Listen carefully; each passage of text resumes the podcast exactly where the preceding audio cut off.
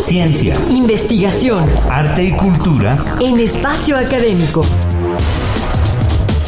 Una producción de la Asociación Autónoma del Personal Académico de la UNAM para Radio UNAM.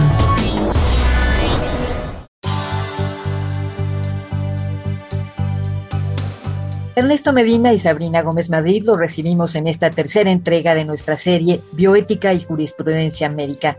En esta ocasión con el tema Actores nacionales e internacionales en la bioética, el derecho y la medicina. Agradecemos la presencia de la doctora María de Jesús Medina Arellano, miembro del Comité de Ética del Consejo de Salubridad General en México, para abordar este asunto. Muchas gracias, bienvenida, doctora. Al contrario, gracias maestro Ernesto, gracias maestra Sabrina, gracias a Pauna y a todo el auditorio, por supuesto.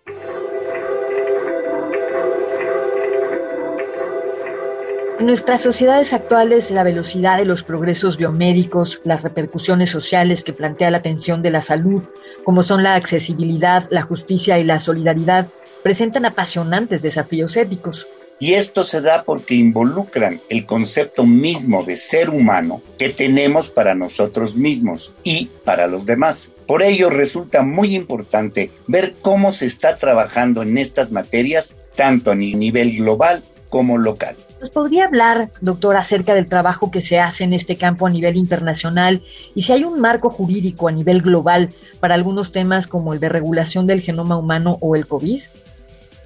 Claro que sí, maestra Sabrina. A nivel internacional sí existen organismos que eh, precisamente conjuntan saberes, eh, referentes nacionales de todas las naciones, por eso son referentes internacionales, que cuando tenemos temas fronteras como es la edición del genoma humano, convocan a reuniones internacionales para fijar posturas éticas y luego normativas de lo que se debe y no se debe hacer con esta tecnología. Para el COVID-19 no fue la excepción. Cuando el Consejo de Salubridad de nuestro país, el, Consejo, el Comité de Ética reúne expertas de diversas disciplinas en nuestro país para generar una guía bioética para que se asignaran recursos, recursos que a veces son escasos en todos los países, a quienes más los necesitaban de urgencia, que se les llaman estas guías de viaje, no son guías propias, sino que son guías que se establecen durante contingencias y pandemias como fue la del COVID-19. En este sentido, eh, la Organización Mundial de la Salud también estableció un comité de ética internacional que nos iba dando también las pautas y estándares que tendríamos que seguir todas las naciones acorde a nuestro contexto local. Primero tuvimos la escasez de recursos y luego tuvimos la distribución de las vacunas y cómo distribuirlas, quién debería de tener acceso prioritario por tener a, la mejor más posición de vulnerabilidad ante el desarrollo de una enfermedad. Pero estas son pautas que se van desarrollando en, un seno internacional como es el, la Organización Mundial de la Salud, esos comités de ética que se integran, que después cada nación tiene precisamente la libertad de incluirlos en su propio Comité Nacional de Ética o en su propia política pública de acuerdo al contexto local y a la capacidad y el recurso, como lo vimos en la distribución de las vacunas, que aún es escasa en muchos países en, y mayormente en el sur global. Y doctora, ¿cuáles son los asuntos más destacados en todo el mundo en los campos de bioética, derecho y medicina de manera conjunta?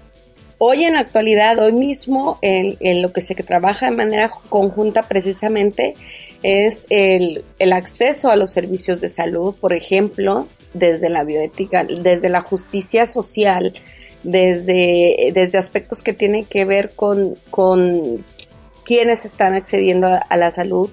Eh, el derecho debe de estar ahí desde, desde una posición, si queremos, de la protección de los derechos humanos y de la protección al derecho a la salud, debe de estar de manera conjunta para precisamente desde una perspectiva de, la, de lo que creemos es la justicia distributiva, pues tener acceso a la salud y tener políticas públicas y regulaciones adecuadas para que esto sea una realidad, no, no solamente un, un, debate teórico del que estamos de acuerdo, sino que esto, esto de acceso a la salud hoy en día, en tiempos de COVID-19, sea una realidad. ¿Cuáles son los temas que se están trabajando en México a nivel nacional en esta materia en la actualidad, doctora? Justo en esta, en, en, la actualidad, como les digo, el tema de plaguicidas, el tema de, también alta presencia de mercurio en la población, eh, hay, hay, temas de salud pública, ¿no? Temas de enfermedades eh, crónicas como son la diabetes y la obesidad.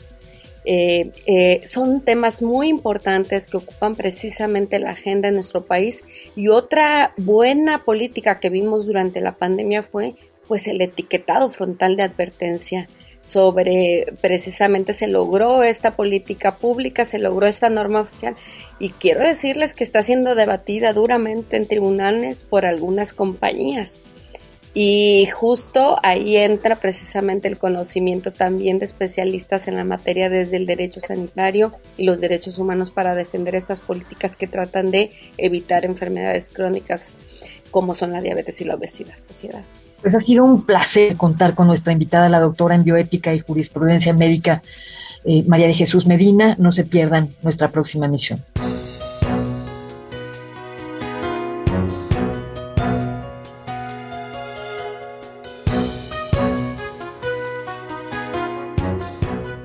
Les recordamos que tenemos un correo electrónico, espacio académico arroba apaunam.com.mx y una página www.apaunam.org.mx a donde podrán consultar todos los podcasts de nuestras cápsulas. APAUNAM, el pluralismo ideológico, esencia de la universidad. Radio UNAM, experiencia sonora.